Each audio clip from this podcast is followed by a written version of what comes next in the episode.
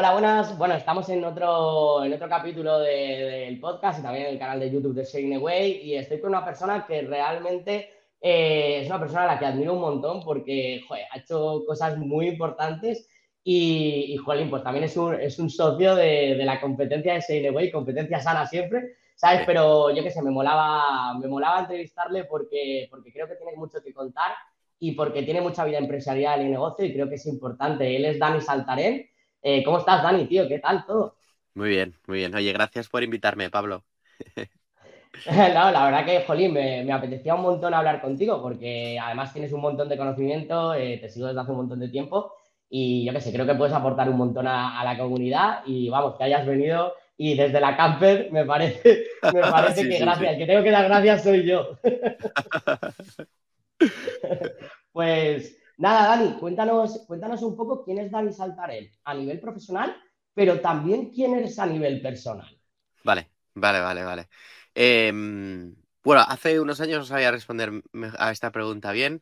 Yo creo que ahora soy una persona que y se mezcla lo personal y lo profesional, ¿no? Me, antes me definía con mi profesión, ahora creo que me defino como persona que le, que le apasiona crear, crear cosas, construir. Um, en el aspecto profesional, pues um, soy emprendedor, he fundado eh, varias compañías, um, la más larga con seis años de vida eh, y la más cortita no tiene ni un año. a lo largo de, yo creo que 12, 13 años mi actividad principal ha sido diseño, aunque ahora ya estoy más enfocado a eso, a la construcción de equipos, compañías y mentorización de personas. Y en lo personal, eh, pues muy de la mano, ¿no? Una persona inquieta, eh, con, una curiosidad eh, que es mi motor de vida, ¿no? El, constantemente me apasiona estar aprendiendo y probando cosas nuevas, ¿no? Y, mm, y en eso me podría definir, ¿no? Un culo inquieto, apasionado por aprender de forma constante y conocer a gente interesante de la que aprender. Qué guay. La verdad que creo que como que todos los emprendedores somos eh, el culo inquieto, ¿no? El, esta gente que el motor de vida es un poco el, joder, seguir haciendo cosas, aprendiendo, que somos muy curiosos. Y la verdad que creo que lo tenemos como en, el ADN, ¿no? Sin eso yo creo que no puedes estar aquí autoflagelándote con el emprendimiento. Total. Y Dani, bueno, sé que, también a nivel personal, Jolín, nos habéis cogido una camper y que y también te quería preguntar un poco por ahí, ¿no? De, o sea, ¿cómo fue esa decisión? Eh, que ya te he dicho que, Jolín, yo llevo un año y medio pensándolo y tal, y me cuesta mucho eh, decidirme a dar el paso y sobre todo también qué tal está siendo la experiencia, o sea, cómo, cómo llevas esto de trabajar, estar por ahí, etcétera. Ah, la, decisión em, la tomamos hace bastante tiempo. Em, digamos que por un lado hay un objetivo económico eh, de hackear el sistema y por otro hay un objetivo personal de, ostras, si, eh, si en su momento tomamos la decisión de irnos del centro de Madrid, porque vivíamos en Madrid, a las afueras, a una casa con jardín, ¿por qué no eh, pensar que nuestro jardín es allá donde aparquemos, ¿no? Que nuestro jardín es donde decidamos.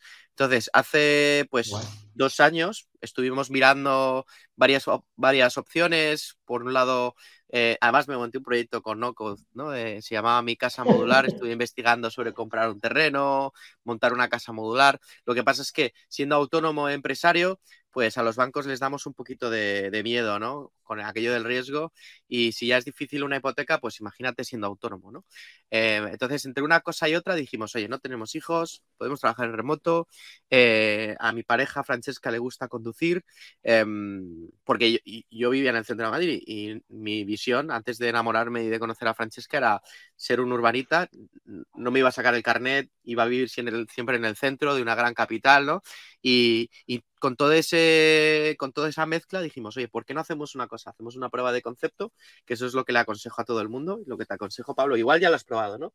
Es, oye, mm. alquílate una camper, prueba durante una semana, dos semanas, el coste, si descubres que no es para ti, te va a suponer... Eh, un gran ahorro porque no te vas a comprar un cacharro que no quieres y, si de repente te gusta, oye, pues esa prueba de concepto te vale además para saber cuál es la mejor eh, camper, autocaravana que, tú quieras, ¿no? Entonces hicimos una prueba de concepto Después de la prueba de concepto, meses después, metimos todo en un trastero y nos fuimos eh, y, estuvimos viajando un mes, tuvimos un accidente, paramos un año y medio y ahora estamos de vuelta a la carretera, ¿no? Entonces, muy bien, la verdad, yo creo que lo comentábamos entre bambalinas, ¿no? Eh, creo que esto es la gente piensa que es para gente que pues, muy libre, hoy aparcas aquí, mañana allí, pero en realidad yo he descubierto que hace falta orden, ¿no? Oye, ¿dónde voy a descargar el agua? ¿Dónde voy a coger agua?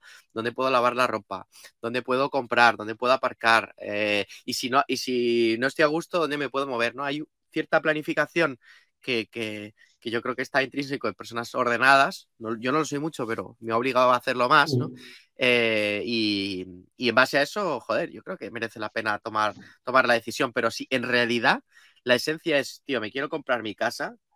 Eh, como autónomo, la casa que me quiero comprar es muy complejo. Por ahora me compro una casa con ruedas y mientras tanto voy viajando mientras que, que voy cumpliendo el check que marca el sistema, que es ahorrar para comprarme la casa que me quiero comprar. Me parece, eh, bueno, tío, compartimos un montón de cosas porque nosotros también estuvimos mirando con mi novia el tema de las casas modulares, comprar un terreno y nos pasó lo mismo que a ti, el tema eres autónomo, no sé qué, es súper complicado. Además, para, para, los terrenos no suelen dar hipotecas, que dices, joder, entonces ¿cómo Total, tío, tienes que comprarlo a tocateja.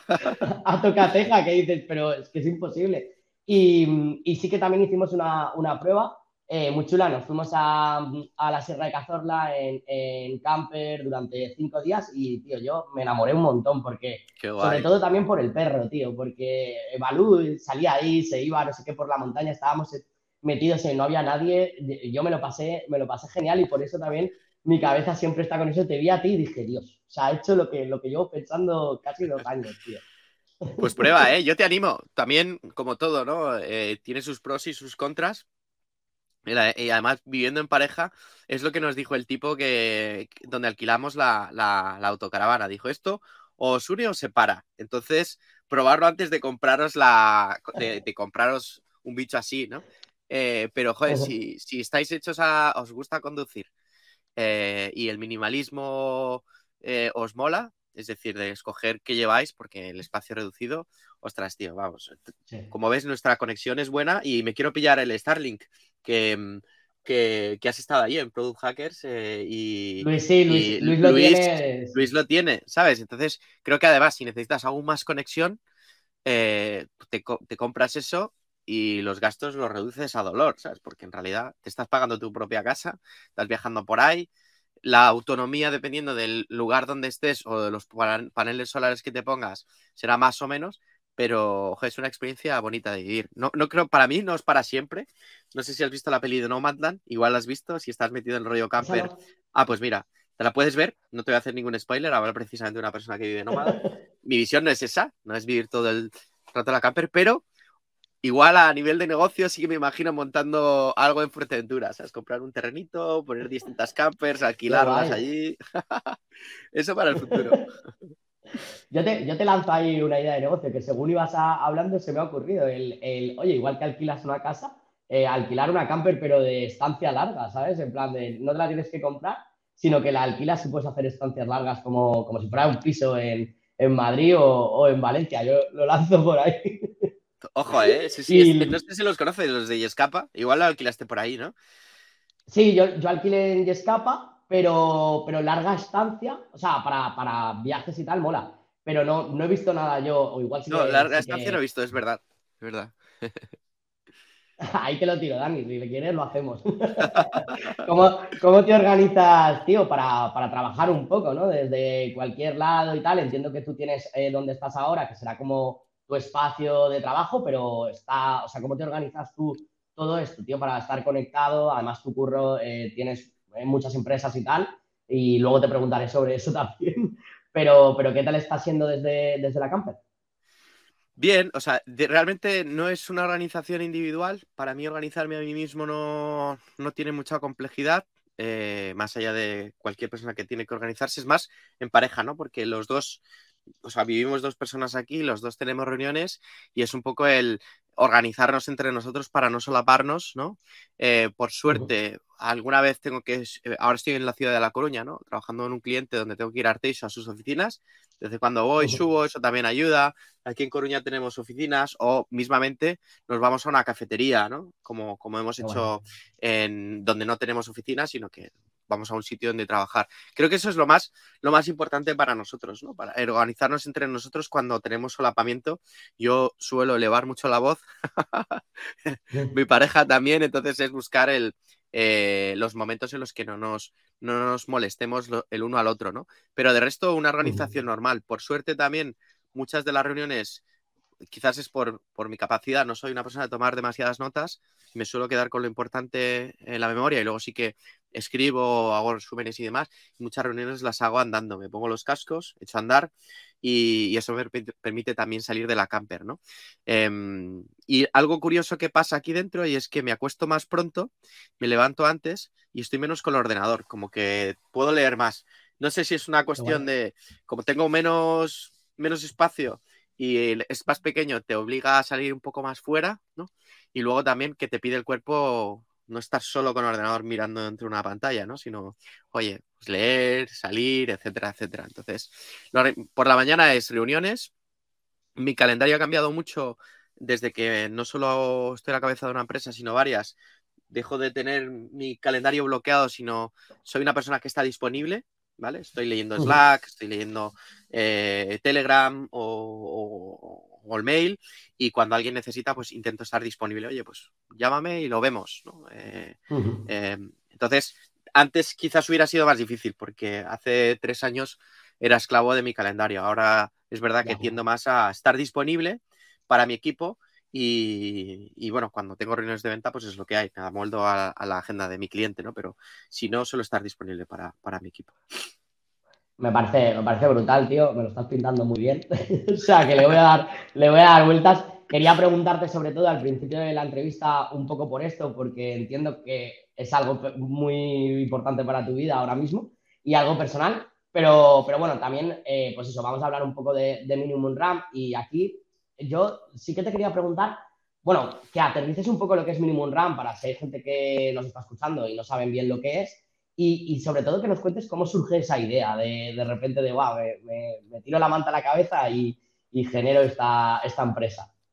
Sí, hay varias cosas, ¿no? Hay, gente que dice, joder, qué claro lo tienes y en realidad es, mi máxima es fallar rápido, ¿no? Ensayo-error. Em, esta, la Minimum Run nace de un momento vital complejo, fíjate, aquí también en la ciudad de La Coruña, después de haber estado un año, un año y poco viajando los domingos por la noche y volviendo los miércoles por, eh, la noche a Madrid, he pasado tres días en la ciudad de La Coruña, eh, un proyecto muy exigente, emocionalmente complejo para mí de gestionar, creo que todavía no estaba preparado ¿no? Para, eh, para navegar entre tiburones. Em, y, yo creo que estuve cerca de quemarme como profesional y surgió la oportunidad porque tengo un buen amigo y mentor en el que hablábamos y luego Jorge Lara, mi socio, también tiene otro mentor que dijo, Dios, hay una tendencia brutal, lo estoy viendo, eh, tío, meteros por ahí, tiene todo el sentido del mundo que, que en vez de saltar, porque no existía Minimum Run, evolucione algo como, como este tipo de agencias que estamos viendo, ¿no? Y fue como, ya intentamos eh, posicionarnos añadiendo nuevos servicios y no salió del todo bien, porque no es lo mismo vender una cosa y, vender solo eso, ¿no? Y volverte experto que vender muchas cosas y hacer de todo, ¿no? Dijimos, vamos a hacer un test, sacar una marca nueva, vamos a probar eh, en base a un problema que hemos identificado además internamente en Mendes Taren eh, y si funciona, pues vamos creciendo, ¿no? Em, y funcionó. A día de hoy somos veintipico, 27 creo que somos en la empresa. Eh, y, viene de un momento vital de, oye, me apetece hacer algo nuevo para refrescarme.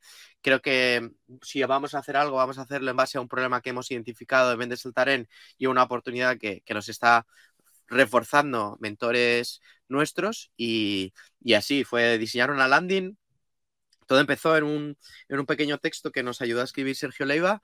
Eh, y, de una idea hasta lo que hay ahora, pues ha sido todo un poco así, ensayo-error. Yo diseñaba, contraté a una persona que maquetaba, le dije, oye, vamos a aprender juntos Webflow.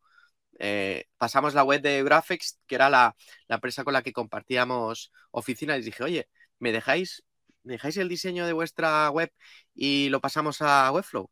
y si lo conseguimos, os pasaríais a Webflow. Así empezamos, haciendo pruebas así entre amigos y demás.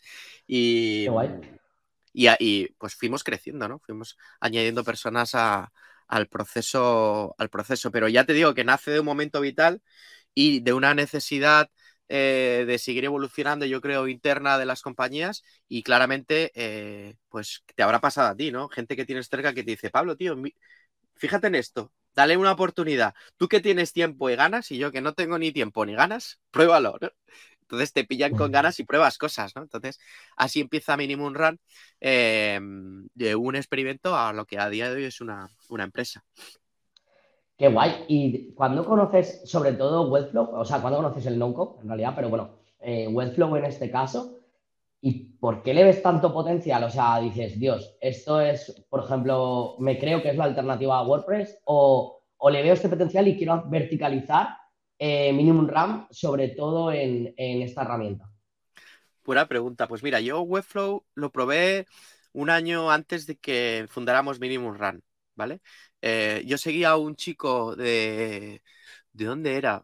Sí que era de, Europa, del norte de Europa, eh, diseñaba muy guay y de repente veía cómo él compartía pequeños tutoriales en Instagram de Webflow, ¿no? Y dije, joder, ostras, yo soy capaz de montar una web como si fuera una herramienta de diseño. Empecé a probarlo, convencí a, unos amigos eh, clientes que son los de Power MBA y les dije, tíos, el WordPress este que tenéis eh, es una full, ¿no? Eh, ¿Por qué no me dejáis, y ya que nos habéis contratado a hacer el diseño, em, os, hacemos el diseño y la web la montamos en, en Webflow, ¿no? Eh, total, les convencí, pero no lo conseguí. Reculamos y tuvimos que hacerlo en WordPress. De hecho, creo que nunca llegaron a utilizar nuestro diseño, fíjate. No lo llegaron a usar porque ya tenían tantas movidas montadas en, WordPress que, que, tiraron con el que tenían. Sí que utilizaron algunas cositas, ¿no? Entonces, ya conocí en su momento Webflow y nace del, joder, yo aprendí a maquetar y programar en PHP hace 13 años, pero no tenía paciencia para hacerlo y de repente Webflow Em, me permite hacer webs sin necesidad de, programar o con conocimientos básicos de maquetación, ¿no? Y fue como, me explotó la cabeza. Sí que es verdad que en ese momento yo creo que no estaba tan evolucionado como, como lo pillamos un año después en, web, en Minimum Run y, tú lo has dicho, o sea, yo creo que em, para mí Webflow se asemeja a lo que en su momento ocurrió con Shopify, ¿no? Em, que es una compañía que, empodera a personas que tienen un objetivo muy concreto y les quita de problemas técnicos, ¿no? Y estoy plenamente convencido que, Webflow le irá comiendo mercado a WordPress. Y ojo, WordPress no sé si es el 60% de Internet, ¿sabes? O sea, el mercado no es pequeño. Sí, totalmente. Sí, sí, que no, que decía que, totalmente porque, porque WordPress es un pedazo de gigante pero este, yo también estoy contigo, ¿eh? Que no sé si va a desaparecer WordPress ni de coña, pero sí que se, yo tampoco, que se parta el mercado, eh, que se fraccione con, con, Webflow, yo sí que, sí, que lo, sí que lo pienso, la verdad. Y nace de, la, de, ese, de, ese problema, es cuánta gente hay en el mundo que quiere crear cosas eh, bajo la perspectiva del negocio, no desde la perspectiva técnica, pero no sabe el lenguaje ni tiene el tiempo para aprender un nuevo lenguaje tanto como para poder construir a partir de ahí. Además es que son, no solo es backend, sino es frontend, ¿no? Entonces, creo que herramientas no en concreto Webflow, te permite y te empodera para crear eh, webs en ese sentido. Fíjate que además, al inicio de Minimum Run, eh, una de las premisas de las que partíamos era, oye, vamos a construir MVPs, que fue lo que, por, lo, por donde empezamos. Esa era la idea inicial, ¿vale? Em, lo que pasa es que descubrimos por el camino que a día de hoy eh, y, eso fue una elección, ¿no? Eh, después de analizar nuestros clientes, de encontrar clientes que se quedaban, que nos recomendaban versus otros que costaban más, aunque pagaran mejor, ¿no? Eh, descubrimos que, mm, no, no, no, al menos el entorno de, herramientas con las que trabajábamos no era suficientemente maduro como para, para arrancar una agencia al 100% con MVPs, ¿no? No profundizamos en Babel, quizás ese fue uno de nuestros errores, ¿no? Nos centramos en Webflow y, sobre ello construimos código también eh, y ahora mismo estamos, digamos, como súper enfocados a o product marketing o MVPs, pero MVPs con código, ¿no? Hay programación, aunque utilicemos Arengu, utilicemos Stripe, utilicemos, digamos, componentes ya programados, sí que hay una base en la que aceptamos que tenemos que programar, ¿no? Para la parte de MVPs, pero todo lo que es product marketing nos hemos lanzado a la cabeza y es de lo que vive la compañía. Pero al inicio, la premisa inicial era construir MVPs, ¿no? Y sé que hay otras agencias que se mantuvieron firmes al hacer MVPs y a lo mejor les, han, les ha costado conseguir mercado o han decidido por ahora parar su actividad económica, ¿no? Yo creo que estamos en ese momento burbujeante de, al igual que la inteligencia artificial, que estás metido de lleno, ¿no? Eh, eh, pues oye, es una tendencia que empodera a gente, ahora hay que ver qué grado de madurez tiene, ¿no? Eh, y creo que MVPs, me imagino más a un solo solopreneur o a un founder sacando adelante su producto con Babel que a una agencia de servicios ofreciéndolo. Ojo, esa es mi perspectiva. Hay agencias que han demostrado que estoy equivocado, ¿no? Como Minimum Studio y como otras, ¿no? Qué bueno. ¿Y, has tenido algún límite con estas herramientas? Porque dices, vale, en MVP sí que le estoy metiendo eh, código, con lo cual hago un poco loco entre herramientas sin código, pero le metemos, vale, le metemos código. Eh, pero lo que tú decías de product, market, eh, de product marketing, ¿habéis tenido el límite con estas herramientas o, crees que sí que es verdad que yo considero que seguimos estando un poco en pañales, ¿vale? Pero a nivel del ecosistema, aunque es verdad que ha crecido un montón, eh, pero ¿cómo, ¿cómo, lo ves ahí? O sea, eh, dices, oye, ¿lo podría generar todo a nivel de estrategias sin código o crees que aún nos falta camino para llegar ahí? Buena pregunta. Yo creo que nos, o sea, coincido contigo, ¿eh? estamos en pañales, em, lo cual es una oportunidad si tienes visión y recursos para hacerlo. es una putada si no tienes recursos y visión, ¿no? Em, ¿Por qué digo esto? Yo creo que hemos perdido clientes compitiendo contra WordPress, hemos perdido clientes compitiendo contra em, otros CMS más robustos que te permiten hacer product marketing sites mucho más complejos, ¿no? Ahora hablaremos de qué, entendemos por complejidad.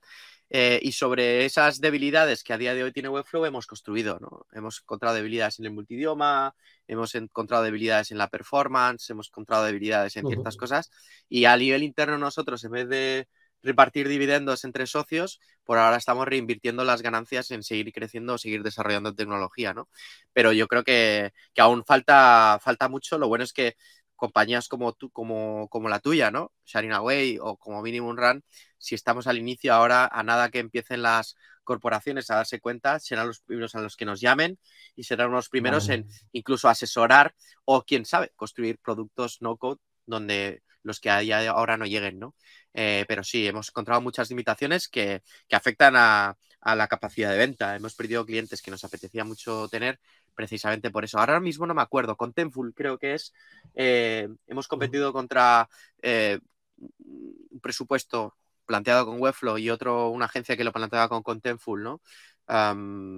Y HTML clásico y perdimos precisamente porque a nivel de redirecciones, de SEO, de automatización, de ciertas cosas, Webflow todavía no llega, ¿no? Ahora sí, como todo, ¿no? El que vendió Shopify al día uno, pues vendía a aquellos que les podía solucionar el problema. A día de hoy, Shopify compite, bueno, está en bolsa, ¿sabes? O sea.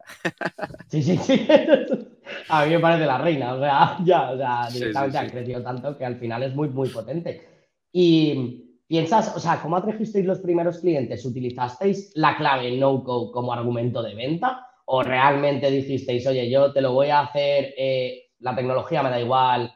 ¿O sí que es un, algo que puedas decir, ostras, con esto es un push para que, para que el cliente realmente me, compre a mí?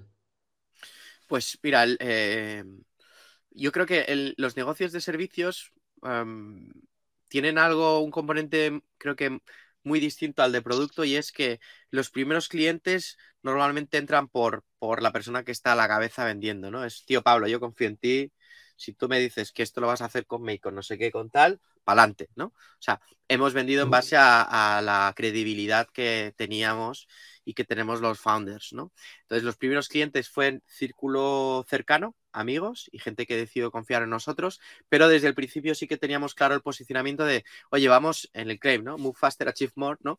Es, oye, consigue más, ¿no? Eh, eh, moviéndote rápido, falla antes, valida, céntrate, y todo eso y estaba troncalmente, em, definido en base a las, las bases de todo esto es el no code o el low code, ¿no?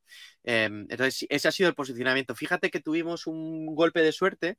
Hay una start, hay una newsletter que se llama Trends VC eh, y a diferencia de Mendes Altaren, que fue un error que cometimos a, a, Mendes Altaren y no Minimum Run, es que no nos enfocamos inicialmente eh, a, un, a un mercado internacional. Y por X o por Y, el tipo que escribe esa newsletter, que tiene un huevo de suscriptores, nos puso una lista de top 10 agencias no code. Ya te digo, esto hace dos años, un año y medio. Y cuando pasó eso, nos cayó una chorrera de leads increíbles a nivel internacional y poco a poco empezamos a posicionar en SEO, ¿no? Entonces, pues eso, desde el inicio, como lo teníamos claro, nos ha permitido el ir eh, posicionándonos como agencia no code, agencia no code, agencia no code. Eh, y cada vez más hacia el product marketing ¿no? eh, y alejándonos más del puro MVP. ¿no? Eh, a día de hoy creo que es, que es muy doloroso vender MVPs porque el, tiene que haber mucho cultural fit, ¿sabes? El founder tiene que entender que las restricciones forman parte de la validación. Si no entiende que las restricciones vienen, forman parte de la validación y solo entra por el discurso que es más barato, liada, porque a nivel de servicio es muy doloroso gestionar eso. Muy, muy, muy doloroso. Porque el founder le da igual, es decir, yo te pago, yo quiero mi MVP. Sí, sí, y además eh, es que no, es como muy complicado porque también no, no, todo el mundo entiende lo que es un MVP. Es decir, justo. te piden cosas que dices, que a ver, que no vamos a crear el nuevo Facebook hoy, o sea, que, justo, que esto justo. lleva mucho trabajo, ¿no? Entonces, eso creo que tiene que ser muy complicado de, también de educar, ¿sabes? O sea, que, que también la, la, dirección que, hay, que habéis tomado eh, me parece que tiene muchísimo más sentido. Eh, o sea, enfocándonos más en el, en el product marketing porque es verdad que, que tiene que ser jodidete el, el, hablar con clientes que no entienden bien eh, lo que quieren hacer. Y, que, y de poder, que, o sea, es posible, o sea, hay, hay compañías que, que refutan mi, mi, mi, teoría, ¿no? Es, hay empresas que son capaces de ofrecer servicios y construir MVPs solo enfocados, por ejemplo, con Babel, ¿no? Eh, yo creo que el uh -huh. problema, sobre todo, es eh, dónde está tu cliente y el cultural fit con tu cliente, ¿no? Entonces, tienes que tener un posicionamiento como muy clave donde encuentres a fundadores reincidentes, con background técnico, que sepan lo doloroso que es construir con código y las ventajas que tiene el no-code y que además acepten de que no es que estén usando algo, creando algo de usar y tirar, no, no tiene por qué, sino que están creando algo con, con unas limitaciones que forma parte precisamente esa limitación de la validación. Entonces, claro, si nosotros crecimos muy rápido, 27 no es un número, creo que pequeño, de, de equipo, wow. y, y, precisamente ese volumen, eh, ese crecimiento tan rápido nos obligó también a escoger muy bien cuál era nuestro cliente para que a nivel operativo no, no sufriéramos, ¿no? Eh, pero ya te digo que hay empresas más pequeñitas que ofrecen un servicio brutal creando MVPs con Babel, es posible, no estoy diciendo que no sea posible, sino que uh -huh. es una cuestión de match entre cliente y, y servicio.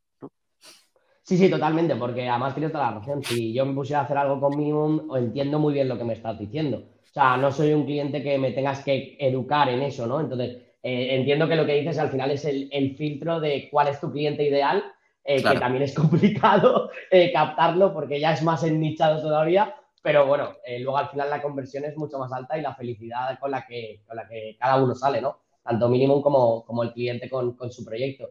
Y has comentado que, al principio tirasteis mucho de, amigos, de conocidos que confiaron en vosotros y tal, que, me parece pues de los mejores caminos, porque así también se puede probar con amigos y no, la lías con un cliente grande. Pero, ¿cómo ha sido luego el proceso de crecimiento de la empresa? O sea, sí que has contado el tema de la newsletter, pero ¿qué estrategias vosotros hacéis ahí? ¿O es muy boca a boca, que entiendo que también? Pero, pero bueno, ¿cómo, cómo estáis eh, creciendo, llegando a un equipo de 27 personas que, como dices, tú no es pequeño ya. O sea, es algo bien. Sí. Um, pues crecimos con mucha ambición. O sea, la diferencia entre Mendes Saltaren y Minimum Run es que Mendes Saltaren todas las empresas son bootstrap, ¿vale? No tenemos financiación eh, más que reinvertir los beneficios. Um, pero en, en, el caso de Minimum Run, Mendes Saltaren decidió invertir y permitir que pudiera crecer más rápido, aunque no fuera rentable desde el día uno. Y normalmente una empresa de servicios debe ser rentable desde el día uno, ¿no? Si no tienes financiación. Entonces nos autofinanciamos. Entonces, ese crecimiento agresivo nos obligó también a, a trabajar mucho más desde el marketing. El, el marketing de Mendes es más purista respecto al diseño, es más incluso un rollo como, como como no ocultista, sino ese rollo místico, ¿sabes? De no sabes qué está pasando, pero están pasando cosas que molan. Y en cambio, en Minimum Run fue como, ostras, mira, vamos a contar. Si ya contamos cosas en Mendes vamos a contarlo todo. Eh, vamos a hablar con un discurso muy orientado a negocio. Eh, vamos a rebajar em, el estándar de esto es una boutique de diseño y solo va a entrar, sino es, oye, esto es para todo el mundo, para todos aquellos que quieran molar haciendo producto, pero molar haciendo producto es lanzar rápido y aprender, no hacer cosas simplemente bonitas y guapas. Em, y en, base a, esos mensajes y discursos, pues atacamos distintos canales que en vez de saltar no atacábamos, ¿no? Eh, oye, pues LinkedIn le dimos mucha más caña. Em, nos intentamos pues, hacer un esfuerzo también de posicionar la compañía en inglés, ¿no? Y de, oye, pues entrevistar a gente. Y dentro de esa estrategia también eh, estaba el, eh, la adquisición de Noco Hackers, ¿no? Dijimos, oye, si queremos liderar una categoría, que hay un libro que habla precisamente de eso, hay como tres, tres partes, ¿no? Está eh, el servicio, el producto y la comunidad. Dijimos, yo puedo construir comunidad, pero vengo de una comunidad de diseño porque no compro una compañía que ya tenga su comunidad y que esté creando comunidad, ¿no? Y fue como, oye, vamos a atacar el canal de LinkedIn, vamos a atacar el canal de Twitter, eh, vamos a generar contenido compartible y accionable para muchas personas que se están introduciendo en el no-code, ¿no? Y sobre todo, hacer que el discurso sea muy llano. Es, oye, yo estoy montando una compañía, pero tú lo puedes hacer, porque la ventaja competitiva no es la herramienta, sino el proceso. Y ahí empezamos a hablar sobre proceso, proceso, proceso, que seguimos haciéndolo eh, e intentar cuanto antes pues, conseguir clientes cada vez mejores. ¿no? Eh, y ahí pues tirar mucho de, y eso lo aprendimos antes de montar Minimum Run. Nuestros prescriptores número uno son los fondos, ¿no? Pues oye, Kfan, JME, eh, de Venture City, eh, esos como nuestros fondos de cabecera, tenemos eh, muy buenos amigos y hacemos muy buenos negocios juntos, ¿no? Y luego, por otro lado, hemos ido atacando otros fondos que están a nivel internacional, ¿no? Fondos que están en Latinoamérica, fondos que están, eh, que están en Estados Unidos, ¿no? Eh, y en base a esa estrategia, cada vez más, pues hemos ido subiendo el ticket medio em, y, poniendo logos mejores, eh, que no quita que, aún así tenemos muchas cosas que aprender, ¿no? de quién es nuestro cliente ideal. Bueno, pero eso, eso al final el camino se hace andando, ¿no? Entonces también vas, vas un poco descubriendo, pero, pero me, parece, me parece brutal lo que habéis conseguido, ¿sabes? O sea, es que, joder, ya estás hablando de fondos que son súper conocidos y ya no quiero saber los internacionales y se me van a poner los dientes largos, pero, pero mola un montón. ¿Y podrías explicar, Dani, cómo es el proceso? O sea, si yo voy y te digo, oye, quiero hacer un proyecto con Minimum Rack, eh, ¿cómo es el proceso desde que te llega hasta la creación de ese producto en Minimum? ¿Por cuánta gente pasa o cómo, cómo os organizáis para, para que realmente salga y en qué tiempos soléis generar las cosas? Sé que depende del proyecto, entiendo, pero bueno, más o menos. Sí, em, bueno, al inicio partíamos de la premisa que todo tenía que ocurrir en cuatro semanas, ¿vale? Diseño, desarrollo y lanzamiento. Lo conseguíamos. Lo que pasa es que en, el momento en el que fuimos a sites más grandes y clientes más complejos, los tiempos se fueron dilatando y cambiamos la premisa de hay que lanzarlo en un mes, sino que se trata de agilizar todas las partes del proceso para ir validando más rápido. De hecho, el problema que intentamos solucionar en vez de saltar en era ese. Nos pasó con uno de los fondos con los que trabajamos, hicimos el branding, el diseño de la web, se maquetó en, WordPress y cuando, cuando estaba terminada la web nos dijo la responsable principal, no me gusta, ¿no? Y es como, ¿cómo te, no te gusta? Sí, em, creo que, y es como, joder, pero hemos pasado por todas las fases, ¿no? Hemos validado en todas, ¿no? Y el problema es que cuando tú, em, cuando tardas tanto tiempo en, en aplicar el feedback, Em, y el coste de oportunidad es tan alto, pues dices, mira, si te digo esto y vas a tardar dos semanas, en vez de pedirte me cambies el copy una imagen, te voy a pedir muchas cosas, ¿no? Em, entonces, los procesos de validación eran muy largos y dijimos, pues vamos a cortarlos. Inicialmente los acortamos al extremo, ¿no? En cuatro semanas teníamos todo diseñado y arriba, o sea, todo tiempos bastante agresivos, eh, incluso menos. Hay veces que yo que sé, que ha sido una semana solo. Eh, entre que lo ideamos, definimos, diseñamos y, lanzamos. Em, entonces, el, eh, todo ha sido un proceso de aprendizaje también.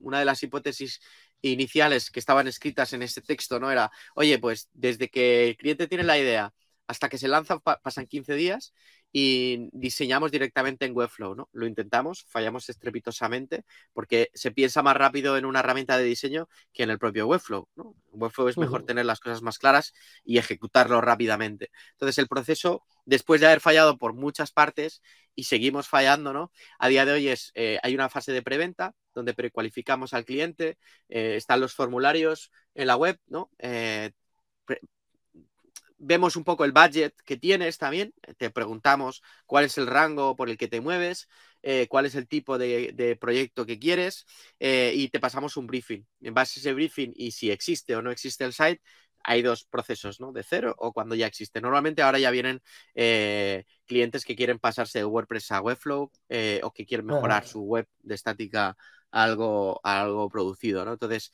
en esa fase de preventa podemos estar unas dos semanas aprox, si va todo muy rápido una semana, pero normalmente mínimo son dos semanas entre que rellenas el briefing, lo ve el equipo, lo estima, prepara la propuesta, se defiende y demás. Hay procesos más largos, ¿eh? hay procesos de venta que pueden durar seis meses eh, para cuentas muy grandes, ¿no? Pero normalmente estamos en torno a, una, a un mes aproximadamente, dos semanas después de esa fase preventa hay un acuerdo, ¿ok? Y eh, hay un kickoff donde, bueno, hay un pre-kickoff interno donde nosotros volvemos a evaluar el riesgo del proyecto porque una de las cosas que nos pasaba antes es, oye, no habíamos integrado nunca Webflow y HubSpot, ¿no? Ostras, ¿cómo se hace? O no habíamos integrado Vueltas Manager o Amplitude o no sé qué. Entonces, asumíamos una capa de riesgo que eh, afectaba a nuestra rentabilidad, no afectaba al cliente. Nosotros asumíamos que jugábamos también con la velocidad en la que éramos capaces de aprender. Por eso está la cultura de la compañía, ¿no? El aprendizaje rápido y el fallar rápido. Entonces, hacemos un pre-kickoff donde volvemos a revisar el briefing y sacamos a reducir posibles riesgos, ¿no? SEO, lo que sea, ¿no? Aquellos riesgos, sobre todo técnicos, no tanto de entendimiento del proyecto. Y tenemos un kickoff con el cliente donde revisamos de nuevo el briefing, entendemos qué es lo que quiere hacer, le contamos de qué se va a componer las siguientes semanas y tenemos un par de. Eso ha sido una, una, algo nuevo que hemos añadido es que intentamos que esos kickoffs sean un poco más prácticos, ¿no? Eh, donde saquemos un poco más, capturemos un poco más de valor ya que tenemos al cliente eh, más presente. Después de todo eso, de ese análisis, hay una fase de definición donde eh, ahí está Juan a la cabeza, eh, es compañero tuyo de producción. mi, amigo, mi amigo Juan, claro, claro. Él lidera esa parte de, lo que llamamos definición, que es la fase de entendimiento, ¿no? Un proceso de, oye, quiénes sois, cuál es vuestro objetivo, qué habéis hecho, qué hacen los vuestros competidores, hacia dónde queréis ir, cuáles son las restricciones que tenéis, eh, cuál es la... Eh, a, nivel estético también hay, hay, una parte de definición de cuál es el... Eh, oye, el imaginario visual que hay alrededor de lo que tú haces. entonces, hay una parte en la que se plantea una definición inicial de estructura de las webs, la organización de la navegación y de la narrativa. Y luego lo mismo, pero desde el punto de vista estético, un moodboard visual sin haber pintado ni un solo píxel, sino de referencias, voy decir, oye, esto como si fuéramos eh, como si fuéramos sastres. Te enseño las telas, las cremalleras que iba a utilizar y es, oye, imagínate que esto va a ir por aquí, pero todavía no he cosido ni he cortado nada, ¿no? Eh, una vez que pasamos eso, hay una validación donde eh, se empieza una, conversación con el cliente. Es, de, las partes más difíciles y más importantes porque es muy abstracto para muchos clientes, ¿no? Es como, yo quiero ver la pantalla o quiero ver la automatización, ¿no? Em, y esa fase, pues ahí Juan yo creo que lo hace muy bien, ¿no? Es mucha capacidad de, retórica, de entendimiento, de comunicar bien. Cuando terminamos, empezamos ya lo que es el diseño de las páginas, donde se, mezcla definición y diseño, y le, pasamos de wireframes en muy baja a wireframes ya en diseño, ¿no? Y seguimos validando tanto assets, pues no es lo mismo la estructura del diseño como las assets que te permiten contar cómo es la web. Eh, otra validación interna con el equipo de Build, que es el equipo que va a maquetar y que va a hacer las integraciones para no vender cosas que no podemos hacer, ¿no? O reducir el riesgo de, oye, el cliente quiere hacer esto, ta, ta, ta. Eh, si estamos todos ok, se vuelve a presentar al cliente, hay una constante comunicación con el cliente, ¿no? De cómo lo ves, qué, dudas tienes, qué necesidades tienes, si descubres algo nuevo, cómo nos podemos adaptar a ello, ¿no? Porque esto es lo normal, que, que mientras que hay una fase de definición, el cliente va pensando también en cosas nuevas, ¿no? Y cuando ya el diseño está aprobado o gran parte del diseño está aprobado, pues el equipo de maquetación de Build empieza a construir el site en Webflow, donde terminamos con una parte de data eh, que también entra al inicio, donde, oye, pues ponemos todos los eventos, em, nos aseguramos que las redirecciones a nivel de SEO estén bien configuradas, bla, bla, bla, y si entra multidioma lo, haremos, lo hacemos con Polyflow o con Wiglot, y, y, con eso listos para lanzar, ¿no? Ahora, ¿en qué punto estamos? Y creo que es un retazo por si alguien nos escucha, Pablo, y quiere lanzar su agencia. Mi consejo sería céntrate en la recurrencia porque a día de hoy nosotros empiecen y acaban los proyectos, tenemos muchísimos leads, pero eh, te iba a preguntar cuántas veces cambias tú la web de Sharing Away. Es verdad que introduces nuevo contenido, eh, pero no, no la estás cambiando de forma radical constantemente, vas haciendo pequeños experimentos, ¿no? Entonces, todavía no hemos llegado a ese punto. Ahí esa misión la tiene, eh, pues la tiene el equipo de definición em, de cómo logramos mantener una relación a largo plazo. Entonces, el proyecto empieza, acaba. Nuestra promesa es, te damos autonomía, es decir, te hacemos una formación cuando lanzamos de Webflow para que tú puedas editarlo, los basics, obviamente, y a partir de ahí, cuando nos necesites, estamos disponibles. Entonces, el proyecto tipo es este. Ahora acabamos de lanzar el modelo suscripción, donde tú te suscribes a nosotros. Y de forma constante, de ahí viene, ¿no? Ese experimento viene para resolver ese problema de negocio, eh, trabajar desde la recurrencia, porque yo creo que en servicio lo jodido para crecer es si no eres capaz de predecir al menos tus, una base de costes que te va a decir, oye, estos son los costes que tengo asegurados para este año, digamos, el ingreso que tengo asegurado para cubrir estos costes, mejor dicho, y en base a eso yo puedo ir creciendo porque ya es una cuestión de fuerza de venta, ¿no? Nosotros asumimos mucho riesgo donde si Jorge, Marco o yo nos cansamos de vender, pues la empresa se va a la mierda porque requiere constantemente venta, ¿no? Em, entonces, bueno, ahora estamos mutando también el proceso para que tengamos mejor dicho, entendamos mejor el problema que viene después de que se construya el Product Marketing Site. Spoiler, seguramente iremos a generación de contenido, más experimentación, eh, procesos, etcétera, etcétera. Pero aún, eh, este creo que es el tercer año. Para mí el año, al igual que Vende Saltaren fue muy importante, el más importante Minimum Run, porque yo creo que es el año en el que se consolida una compañía y dice, check, conozco mejor a mi cliente, tengo más soy más capaz de predecir, ¿no? Y puedo crecer con una forma más sostenible, ¿no? Sin necesidad de ir a empujones de ventas. Me parece, me parece brutal, primero, lo de proceso validación, o sea, eh, eh, perdón, paso validación, paso validación, paso validación, porque, ostras, también para el cliente eh, creo que da un montonazo de confianza y disminuís un montón el riesgo a lo que decías antes, ¿no? Que de repente me cambien todo. Eh, creo que este proceso, eh, llegar hasta aquí, te habrá costado la vida, o sea, porque es un proceso trabajado, ¿no? Yo que también he estado trabajando en Product es como Juan, eh, joder, el proceso lo empezamos nosotros, ahora tiene que ser la leche, porque yo hace ya casi dos años que no estoy, pero, pero es verdad que, creo que las, las empresas a nivel de servicio también, bueno, cualquier empresa se escala a nivel de proceso, o sea, si no tienes proceso, no, no, no vas a crecer. Y luego creo que, una cosa que es la que estabas contando, que de hecho te iba a preguntar, eh, lo, has, sacado tú, el tema de la paquetización de servicios. Eh, lo vimos el otro día y dijimos, joder, mira qué buena, ¿no? Porque eh, de hecho tengo una entrevista para sacar, que no sé si conoces el servicio, que es mi musa. sí, bueno, nos inspiramos un poco en, en, lo que hicieron ellos, me pareció brillante. Yo he hablado con Jorge y digo, joder, es verdad que es distinto el servicio, Solo lo, he peleado mucho con Jorge, porque yo creo que el tipo de cliente que tiene mi musa es distinto, pero es brillante, joder. En realidad, él ataca el problema principal, que es la recurrencia. Totalmente. A mí me parece, eh, ya se lo dije, eh, me parece un ideón. De hecho, le hice una entrevista eh, y, me parece una idea brutal, como dices tú. Y cuando lo sacasteis desde, desde Minimum, estábamos Tony y yo viéndolo y dijimos, joder, qué buena porque es que es verdad que este tipo de servicio es súper importante para, muchas empresas, ¿no? Así que, enhorabuena, tío. Y en cifras de facturación y tal, ¿en qué, os movéis? O sea, ¿cómo, para la gente que esté escuchando un poco, has, hablado de un montón de cosas, ¿cómo es de grande mínimo? Es decir, a nivel de, facturación, porque solo lleváis tres años y, creo que habéis conseguido eh, grandes cosas, tío. Sí, sí, sí. Pues, em, o sea, es, por dar números a nivel global, ¿no? Como grupo estamos en 3 millones y medio. Eh, Minimum Run ha estado cerca de hacer su primer, de hacer el primer millón. Eh, en suma, de todos los años lo hemos conseguido, pero en un año no. Nos, quedamos cerquita. eh, nos hubiera quedado redondo porque un año antes publicamos de cómo pasar de cero a medio millón. Este hubiera sido muy bonito haber dicho de cero a uno, ¿no? Pero no lo conseguimos. Ahí el febrero fue jodido del año pasado.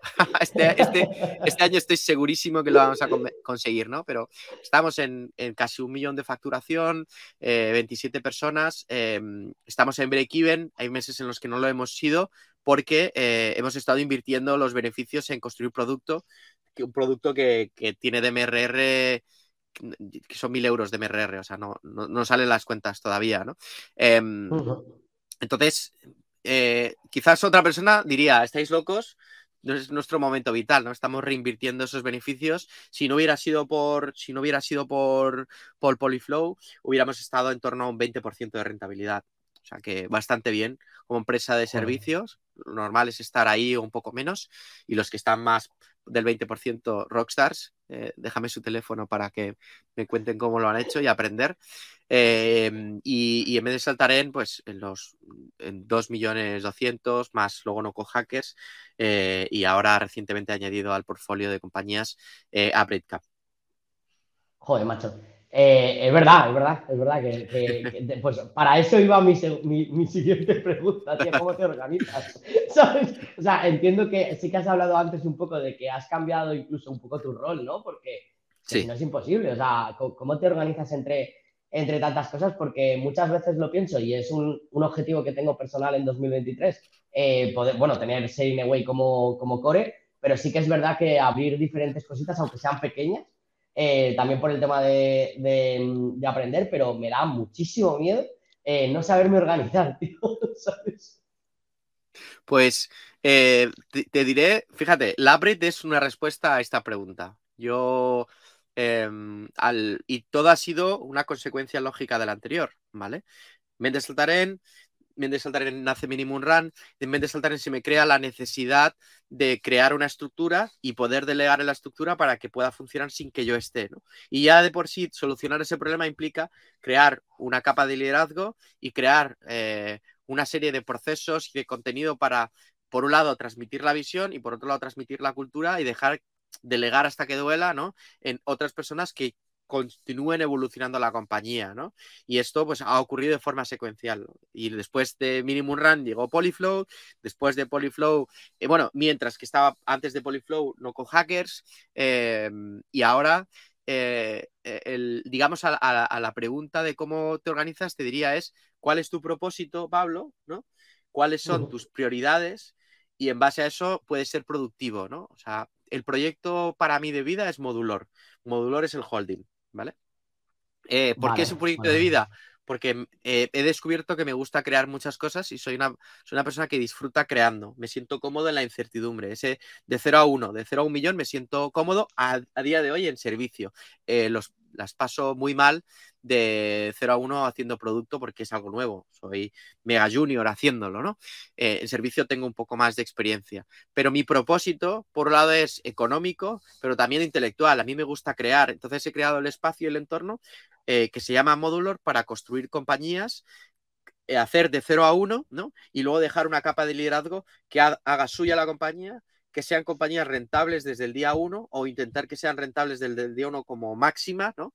Eh, y a partir de ahí, pues ser, en mi caso, el punto de lanza o esa cabecita junto a mis otros socios que están a la cabeza de innovación trayendo cosas nuevas al grupo, ¿no? Pero digamos que son principios, oye, rentabilidad, eh, hacer una cosa y hacerla bien, ¿no? Em, crear una capa sólida de liderazgo que se trata de confianza. Estoy seguro que tú y tu socia pues, confiáis plenamente el uno en el otro, ¿no? Entonces, son elementos básicos que nacen desde el propósito. Yo eh, disfruto construyendo compañías, pero antes, realmente de llegar ahí es, joder, quiero vivir de puta madre y quiero vivir constantemente retado a nivel intelectual creando cosas, ¿no? Entonces, todo ha cogido la forma de modulor, pero cómo, cómo he llegado ahí ha sido el por intentar solucionar problemas mientras me los voy encontrando, ¿no? Salvador, eh, que es el eh, coceo de Méndez Altarén, pues oye, empezó con nosotros al, principio. De ahí a ser coceo ha, sido un proceso pues de seis años. Joder, pero en esos seis años he descubierto cómo la confianza, la admiración, el respeto en tus socios dejan la posibilidad de que yo diga, oye, doy la visión de MS, cumplo mi labor eh, comercial y me meto en los proyectos core eh, y a partir de ahí hacer lo vuestro. Libero acciones y os dejo que toméis las decisiones en base a la cultura y la visión que tenemos compartida. Perfecto. Y así es como he ido creando todo. Y también es un juego a medio largo plazo. Hoy tienes Shining Away. Si es una compañía rentable, pues en tu propósito, ¿qué quieres hacer? ¿Quiero, ¿Quieres reinvertir? Pues de puta madre, que no quieres, que quieres reinvertirlo pero en ladrillo, porque repartes dividendos y te compras casas, pues también de puta madre, depende de, tu, por qué hagas las cosas. Luego el, la productividad, que es quizás lo que te preocupa, viene después. Es decir, cuando tengas el problema de encontrar tiempo, tus prioridades lo van a marcar. Esto me lo decía, no sé qué me decía. Dani, si una compañía, digo, pues si una compañía va mal, mi prioridad será meterle foco en ella. Ahora, si yo decido delegar eh, y hay otras personas que su prioridad es esa, yo me apartaré. No voy a dejar morir las compañías, pero acepto que algunas de las cosas que hagamos no terminen por qué funcionar. Eh, y eso significará que aceptar que van a morir y tener muy claras mis prioridades. ¿no? sé si te he respondido, es una respuesta larga. no, no, es, larga, pero me ha respondido súper bien y además me encanta, me encanta tu visión porque, joder, estoy descubriendo en esta entrevista que somos muy parecidos en forma de pensar, ¿sabes? Y, me mola un montón, ¿no? El, que bajo un paraguas eh, que has montado, que en este caso es módulo, eh, vayas metiendo más cosas, porque es verdad que yo también soy una persona que es que al final, o sea, me gusta crear muchas cosas, ¿sabes? Entonces me gusta hacer muchas cosas, entonces eh, me, me, mola un montón y, el cómo lo has montado, ¿no? Y bueno, te voy a hacer una pregunta un poquito de salseo para los que nos conocen a los dos, más que nada. Eh, bueno, pero, pero bueno, simplemente es por, saber, ¿no? El, por qué decidisteis comprar No Code Hackers. O sea, ¿cuál, cuál al final es la estrategia eh, detrás de, la adquisición de, No Code Hackers? Por, por Minimum, ¿no? O fue, bueno, fue por todo el grupo. Fue por todo el grupo, entiendo. Fue por Minimum. Eh, ah, Estrategia dentro de Minimum y luego Minimum está dentro del grupo, ¿no? Eh, lo, he explicado un poquito al principio, antes, ¿no? Decía, nuestro objetivo es liderar la categoría del no-code, ¿vale? Em, entonces, ¿qué hace falta para liderar una categoría? O crear una categoría nueva, como es en el caso yo creo que se está creando ahora, que es la categoría del no-code. Entonces, hay tres patas, que es servicio, producto y comunidad. Y dijimos, creo que sabemos hacer comunidad alrededor del diseño, creo que es cercana nos podemos acercar por Webflow a la comunidad del no-code, pero el esfuerzo que implica construir una comunidad es suficientemente grande como el esfuerzo que implica construir una compañía de servicios. Y dijimos, ¿por qué no unimos fuerzas? Buscamos a alguien que ya tenga esa comunidad y la esté creando y le ofrecemos un proyecto común. Es decir, oye, tú estás aquí, yo estoy aquí, creo que nos retroalimentamos, yo necesito talento y tú lo encuentras, eh, tú necesitas casos de éxito eh, para reforzar ese talento, yo los tengo y te los doy, ¿no? Eh, y además el conocimiento que voy adquiriendo en la medida que voy descubriendo cosas en el servicio, lo puedes utilizar tú para paquetizarlo en, formatos formativos, ¿no? Entonces, fue como, yo me, recuerdo, ¿no? Fue un, le envié un, copié, pegué un enlace de un tuit de, de Alex a, mis socios y le dije, chicos, creo que merece la pena sentarnos a hablar con él. Bueno, ya lo había escrito antes por Twitter, ya hablemos, donde eh, o bien podemos eh, copiar su estrategia o bien le podemos decir que se una a la mesa con nosotros. Parece un chaval majete, eh, quiero saber en qué momento vital está, qué le apetece hacer y, mm, y, una vez que lo vimos, ¿no? Confiaron un poco en, la visión que tenía, eh, empezamos las conversaciones, ¿no? Eh, que fueron conversaciones que fueron poco a poco. Eh, yo creo que como, pues como un proceso, al final la sociedad es, es algo como súper humano, la, la, base es la confianza, ¿no? Em, entonces fue como, oye, me creo tu proyecto, yo me creo el tuyo, estamos alineados a nivel de incentivos tanto económicos como eh, de posicionamiento hacia donde queremos llevar las compañías. Creo que aprendemos los unos a los otros y, la suma de las dos partes va a hacer un proyecto más grande, ¿no? Y ahí fue cuando pues decidimos eh, adquirir Noco Hackers, adquirir una parte, eh, un porcentaje, la otra parte la sigue manteniendo el founder y además, fíjate Pablo, y eso si te interesa de cara a tu a futuro, Modular tiene ese elemento central, es decir, tiene que haber alguien que empuje la compañía. ¿vale? Porque si no, si la responsabilidad es diluida, eh, cuando nosotros hacemos eventos que juntamos a todas, somos 70, 70 personas, 70 y pico personas ya en total, cuando juntamos a todo el mundo, ese sentimiento de orgullo de yo voy a hablar de no hackers o yo voy a hablar de Minimum Run, eh, em, ese grupo que se siente orgulloso es muy necesario y súper sano para la compañía. Entonces, si el día de mañana vas delegando cosas de Sharing Away, tendrás que encontrar a alguien que diga mi bandera es Sharing Away, aunque forme parte del grupo de Pablo, ¿no? Del holding de Pablo.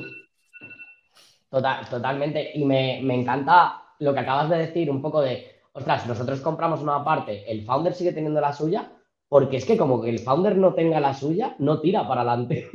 quiero decir, eso, está bien tirado, porque al final si le quitas todo, eh, es como que ya no le quitas incluso hasta la ilusión, ¿sabes? Por, no tiene incentivo, justo.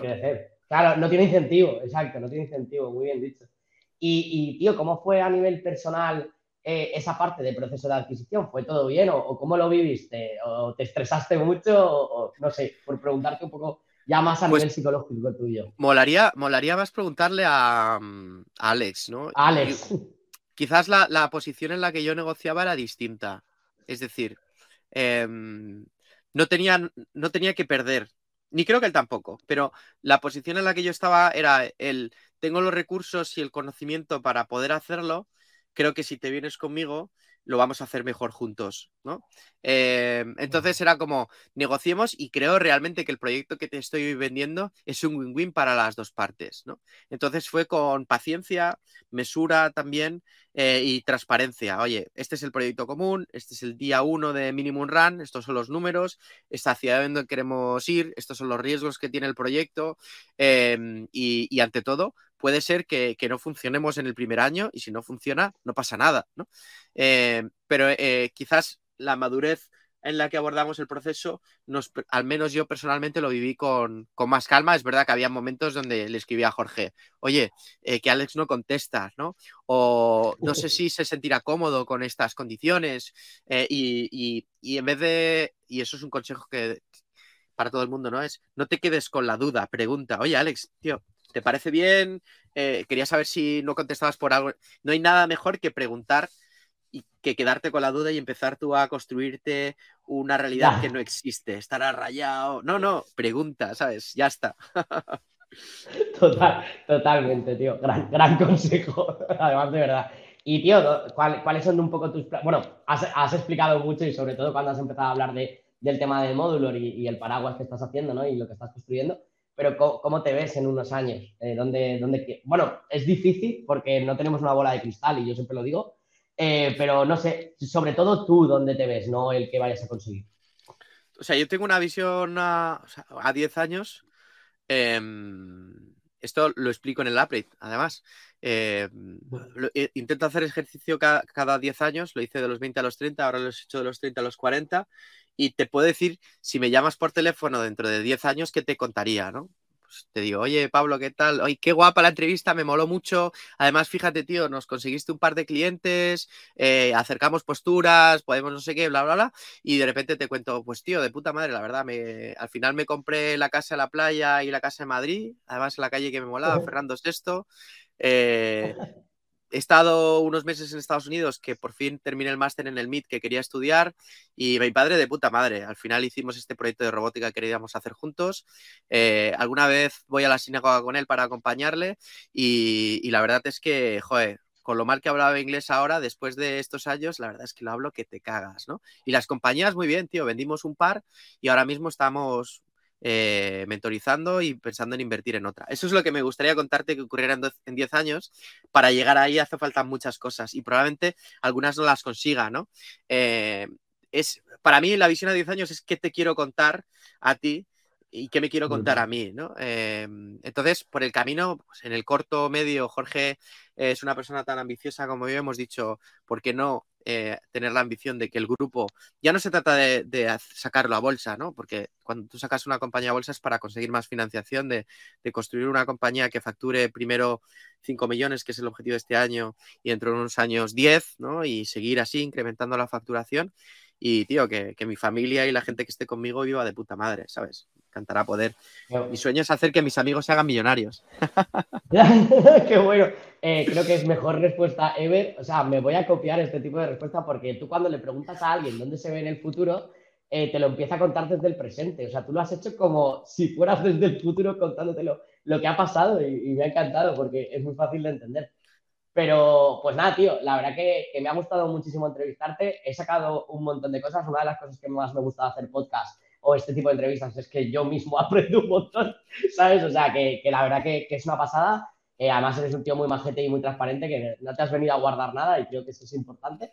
Así que, de verdad que, muchas gracias, tío. Gracias por la oportunidad y perdona por mis respuestas no cortas. No, no, al revés, al revés. Yo creo que cuando le das más información a la gente, jolín, se entienden mejor las cosas. Y, bueno, eh, queda pendiente, en un año te volveré a entrevistar a ver si, si, hemos, si la respuesta de futuro ya se han cumplido cosas, que igual sí. ojalá, ojalá. Un abrazo muy fuerte, Dani. Chao. Un abrazo.